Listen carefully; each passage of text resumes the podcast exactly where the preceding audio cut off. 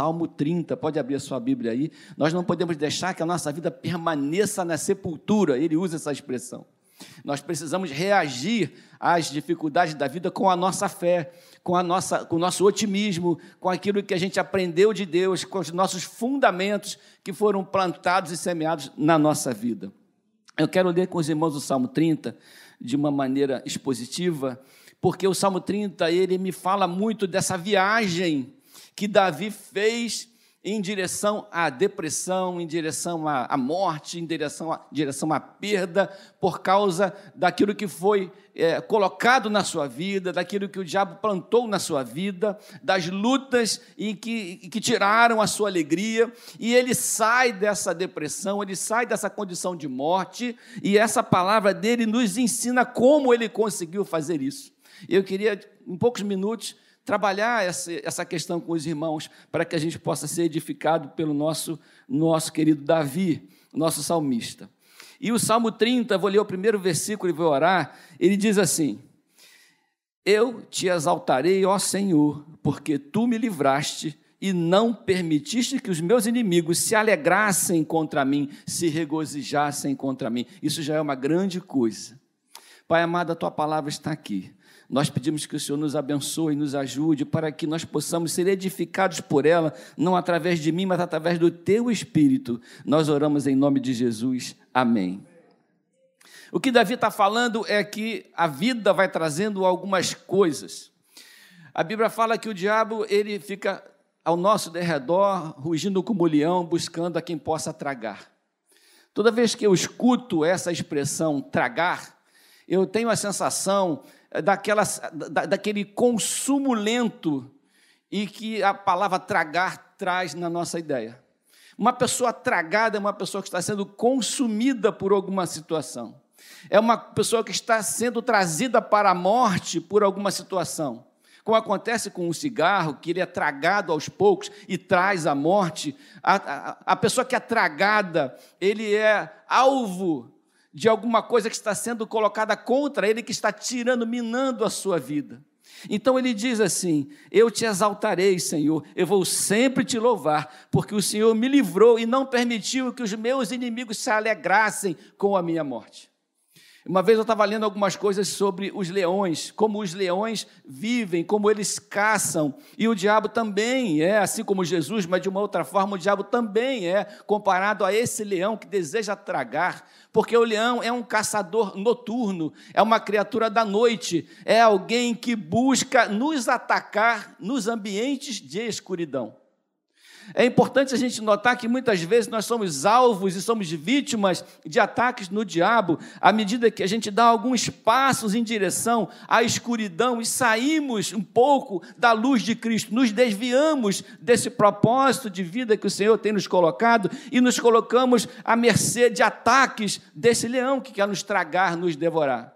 E às vezes o diabo dá esse leão dá algumas mordidas e arranca alguns pedaços de nós. E esses pedaços que foram arrancados e fazem falta na nossa vida e destroem a nossa alegria, trazem alegria para Ele.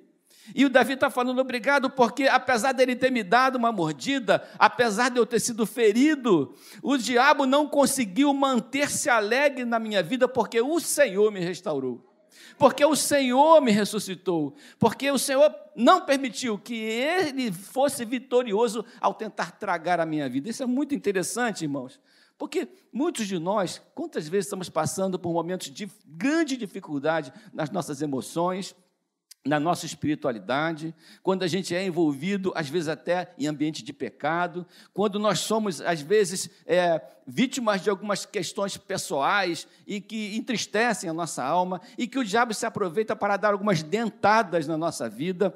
Davi vai falar aqui para a gente como ele conseguiu passar por esse processo e ser restaurado. E ele diz assim: Senhor, do versículo 2: Meu Deus, clamei a ti por socorro e tu me saraste. Esse é um versículo que eu gosto de ler para quem está enfermo. O Senhor nos sara a partir do nosso clamor por socorro. O Senhor nos atende a partir do momento que a gente busca o Senhor clamando e clamar é diferente de orar. Clamar é orar com pressa, é orar com força, é orar com urgência. Senhor, eu preciso que o Senhor me livre, que o Senhor me cure, que o Senhor me restaure. Clamar é uma coisa urgente. E o Senhor atende ao nosso pedido de clamor. Senhor, da cova fizeste subir a minha alma e, e preservaste minha vida para que não descesse a sepultura. Nós muitas vezes estamos descendo a sepultura das nossas emoções, da nossa vida espiritual, estamos deixando a nossa vida descer nesse esse grande tobogã da vida que nos leva muitas vezes para uma situação pela qual a gente não consegue voltar. Eu consigo dizer, costumo dizer para os meus filhos que o pecado é a mesma coisa que você está sentado na borda de um tobogã, ensaboado. Você fica ali, sabe, namorando com aquelas questões, fica ali é, se colocando fragilizado, alguém vem e dá um empurrãozinho em você. E eu nunca vi ninguém conseguir voltar de um meio de um tobogã. Você vai parar lá embaixo, né, pastor? E tem que subir de novo aquelas escadas todas, e a escada da restauração, a escada de você recuperar a sua confiança, a escada de você ser trazido de novo à vida, é uma escada difícil de subir, ensaboada e que você precisa de ajuda. Então, Davi está falando: o Senhor me restaurou, ele não permitiu que a minha alma descesse à sepultura, apesar dos ataques que eu recebi, apesar das dificuldades que eu estou vivendo. O Senhor me tirou da sepultura e ele clama, ele vem chamando o povo para salmodiar. Salmodiai ao Senhor, vós que sois seus santos, e dai graças ao seu santo nome, porque não passa de um momento a sua ira e aqui eu me lembro muito do meu pai. O seu favor dura a vida inteira. Ao anoitecer pode vir, pode vir o choro, mas a alegria vem pela manhã. Ou seja, a ira de Deus é um momento necessário, mas a misericórdia de Deus é um presente para a nossa vida. Se não for a ira de Deus se manifestando sobre nós como alguma coisa para despertar a nossa atitude, nós não somos restaurados dessa sepultura, dessa morte espiritual. O Senhor se manifesta misericordiosamente, às vezes com seu puxãozinho de orelha. E aqui na frente ele vai falar o motivo, o motivo da sua morte. O motivo, Davi confessa ao Senhor: por que é que o diabo conseguiu tirar um pedaço de mim? Por que é que a minha alma quase desceu à sepultura? O que aconteceu comigo? No versículo 6 ele diz: Quanto a mim, dizia eu na minha prosperidade, jamais serei abalado. Arrogância. O que me mantém sustentado, o que me mantém em pé é a minha prosperidade. Quando a gente começa a olhar para o nosso próprio braço, olhar para a nossa própria vida e achar que a gente não precisa de Deus, nós começamos a ser alvos de ataques do inimigo. Nós todos precisamos do braço forte do Senhor, amém, irmãos? Nós precisamos que o Senhor nos sustente. Nenhum de nós é suficientemente forte para vencer as nossas batalhas sem que o sangue do Senhor Jesus esteja sobre nós. E nós precisamos ter. Ele, ele chegou a essa conclusão. Tudo que aconteceu comigo aqui, essa minha tristeza, esse problema que eu vivi, foi porque eu fui arrogante, foi porque eu deixei de confiar em Deus e passei a confiar em mim, foi porque eu quis resolver as coisas a partir da minha própria força. Eu fui um arrogante. Quanto a mim, dizia eu, na minha prosperidade jamais serei abalado. Tu, Senhor, por teu favor, fizeste permanecer forte a minha montanha. Ou seja, eu errei, eu pequei, eu me coloquei numa situação difícil, mas o Senhor, pela sua misericórdia, fez permanecer forte a minha montanha. O Senhor sustentou a minha vida, o Senhor sustentou os meus valores, o Senhor me manteve de pé, não deixou que eu sucumbisse a nossa montanha aqui é aquilo que a gente tem de importante, aquilo que a gente tem que segura a estatura da nossa vida. O Senhor estabeleceu a nossa montanha, apesar das nossas falhas. Há esperança para todos nós.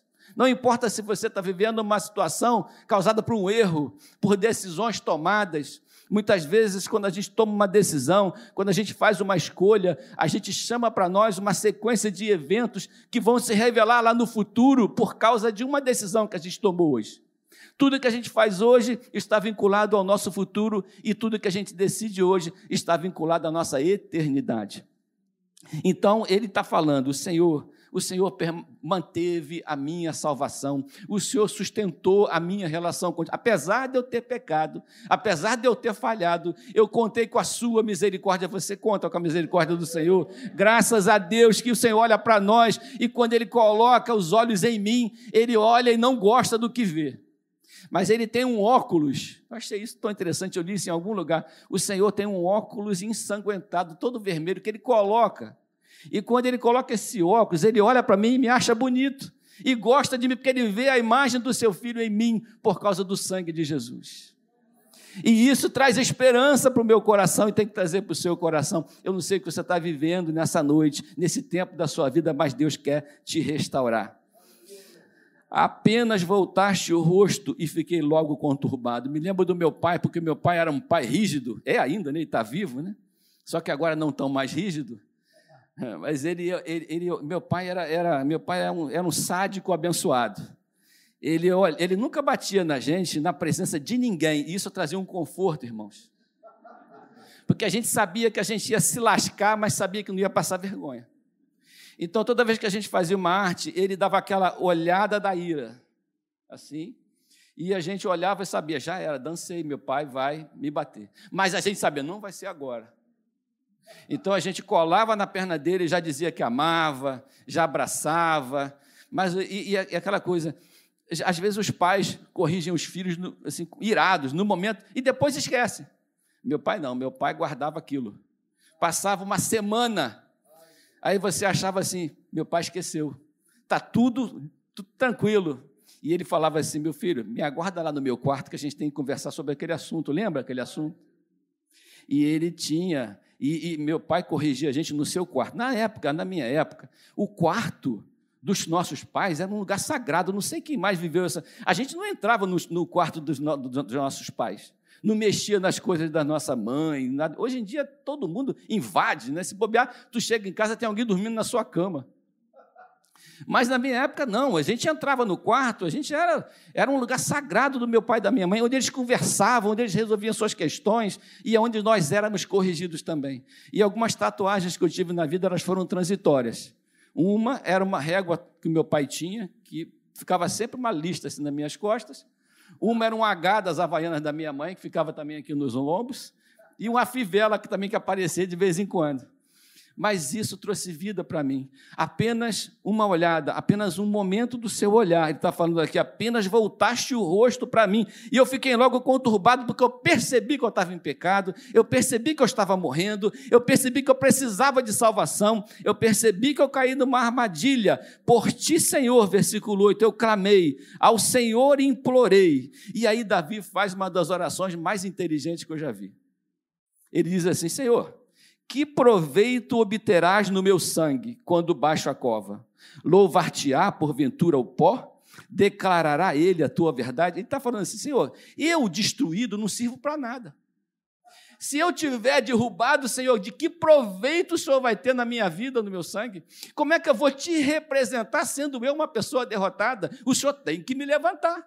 Inteligente, né? Inteligente. Que proveito, qual é a vantagem que o senhor tem de eu ficar aqui destruído? Agora, se o senhor me reerguer, se o senhor me levantar, se o senhor me curar, a minha vida vai te glorificar. Eu vou te representar nas cidades daquela época, tinha sempre na porta da cidade uma estátua do dono daquele lugar do, do, rei que era dono daquela terra, daquele cara que mandava ali, porque aquela estátua representava quem governava.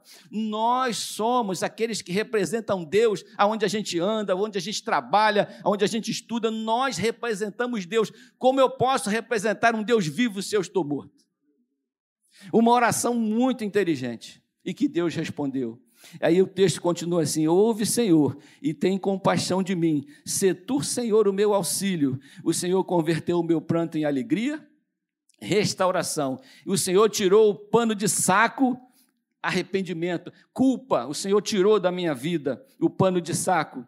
E o Senhor me cingiu de alegria, para que o meu espírito te cante louvores e não se cale. Qual é o motivo, irmãos, de o Senhor sustentar a nossa vida, sustentar a nossa montanha, curar as nossas doenças? Qual é o motivo de nós estarmos vivos nesta noite? Qual é o motivo do Senhor ter preservado você num tempo de pandemia? Qual é o motivo de você estar aqui, mesmo que cheio de problemas, mas clamando? Qual é o motivo da nossa vida? Para que nós possamos clamar e louvar a Deus. Nós não nos calemos a respeito daquilo que o Senhor faz por nós. Nós somos testemunhas daquilo que Deus fez por nós. Se eu me calo, eu não represento a Deus. Se eu me calo e não glorifico a Deus com a minha vida, eu sou uma pessoa morta. E um morto não pode representar um Deus vivo. Eu preciso que a minha vida glorifique ao Senhor, não por causa das coisas que Ele me dá, pelo contrário, por causa das coisas que eu entrego para Ele por causa do meu culto, por causa da minha vida, por causa do meu testemunho. Ele está querendo que o Senhor seja glorificado com a alegria dele, que o Senhor seja glorificado com a vitória dele, não para ele. Ele está orando para que o Senhor seja, seja glorificado através daquilo que ele vai receber, que é a cura, que é a bênção, porque a gente pede as coisas para a nossa própria glória.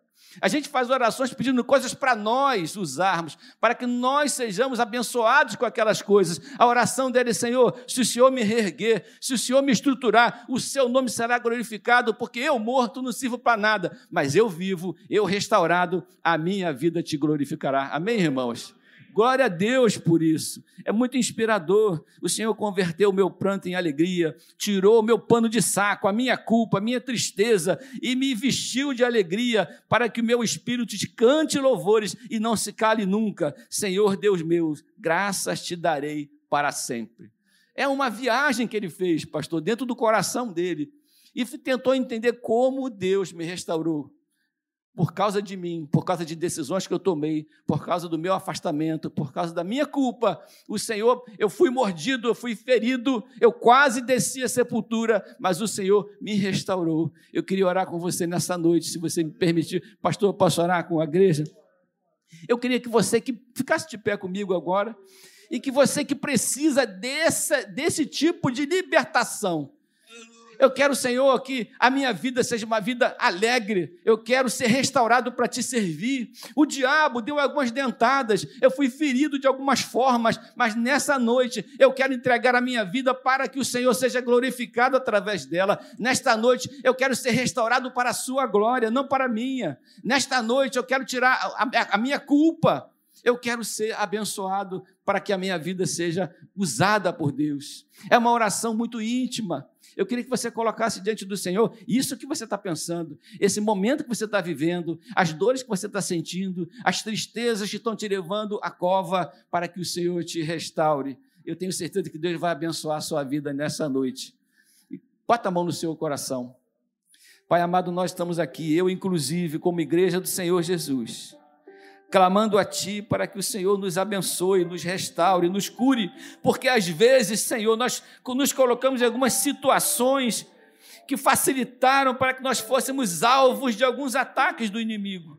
E nesse momento, algumas pessoas estão feridas, estão sofrendo, estão, Senhor, vivendo tempo de desesperança e às vezes até de apreensão em relação à sua própria vida em tantas áreas. Pai, cure. A sua palavra diz que ao clamarmos o teu nome, o Senhor vem e nos sara, o Senhor vem e nos cura, o Senhor vem e nos restaura. E nós queremos colocar diante de ti o nosso coração ferido, o nosso coração apreensivo e pedir que o Senhor nos mantenha de pé, mantenha de pé a nossa montanha, para que nós possamos te representar com a nossa alegria, com a nossa vida, com a nossa fé, com o nosso testemunho e o teu nome seja glorificado através de nós. Recebe Pai, todas as nossas orações aqui nesta noite e que cada pessoa seja curada daquilo que está enferma, oh, seja em que área for. Nós entregamos nas tuas mãos e clamamos o teu nome, Jesus, em nome de Jesus.